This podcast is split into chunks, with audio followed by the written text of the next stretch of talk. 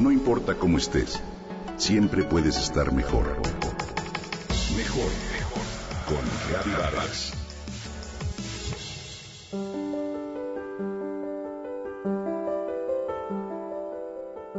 La vida es perfectamente imperfecta.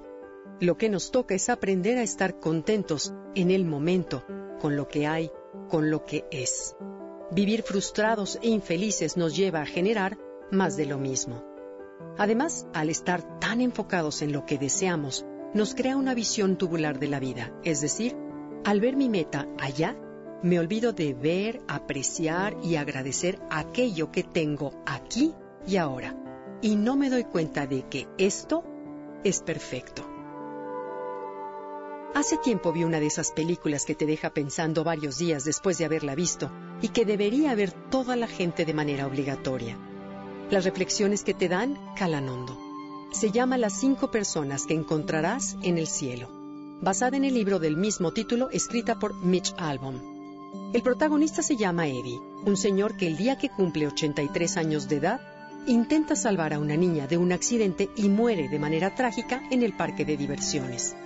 Él ha trabajado ahí durante toda su vida como jefe de mantenimiento, en una vida, dicho por él, aburrida, rutinaria y tediosa en espera de que algún día llegara el momento de ser feliz. Ahora Eddie se encuentra en el cielo, el supuesto paraíso en donde por fin comprendemos el sentido de nuestra vida en la tierra. Pues bueno, ahí se encuentra a estas cinco personas que le ayudarían a escoger el cielo en que le gustaría vivir. Resulta que estas cinco personas fueron las que más marcaron el rumbo de su vida y las que más la influyeron de manera directa o indirecta, incluso sin haber sido consciente de ello. Ahí, en ese paraíso, las cinco personas le agradecieron o le reprocharon lo que él había hecho o no había hecho por ellas, y ahora le darían a elegir entre vivir en una playa, en un palacio, en las montañas, en fin. Al ver su vida en retrospectiva, el personaje se dio cuenta de que todo el tiempo que vivió en la Tierra se había sentido frustrado e infeliz qué desperdicio. Lo hermoso de la película es el mensaje que nos deja, que toda persona con la que cruzamos en nuestras vidas le dejamos y nos deja algo tanto para bien como para mal. Y al final, una vez que comprendió lo que esas cinco personas marcaron su vida, toma una nueva perspectiva y elige como su cielo precisamente el parque de diversiones en el que siempre vivió y no supo valorar. La vida no va a cambiar a este mundo venimos a dos cosas, a ser felices y a ser felices a los demás. Qué bueno anhelar terminar la carrera, comprarnos un coche o tener un bebé. Pero mientras, tenemos la obligación de ser felices hoy. Si acaso ayudara el vivir estresados o enojados con la vida a acelerar el proceso de conseguir lo que deseamos, se justificaría. Pero ni eso.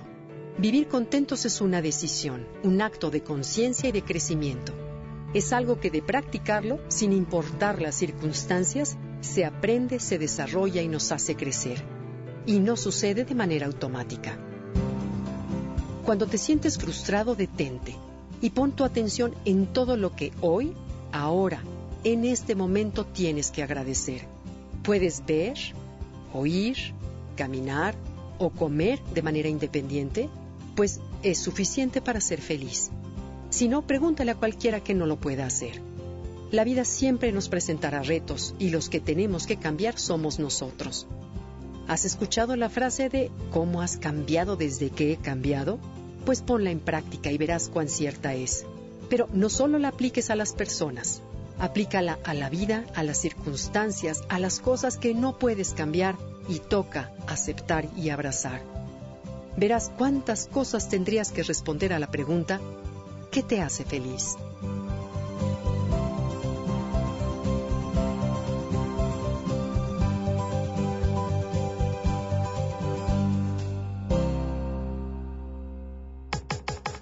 Comenta y comparte a través de Twitter. Gaby-Vargas. No importa cómo estés, siempre puedes estar mejor. Mejor con Gaby Vargas.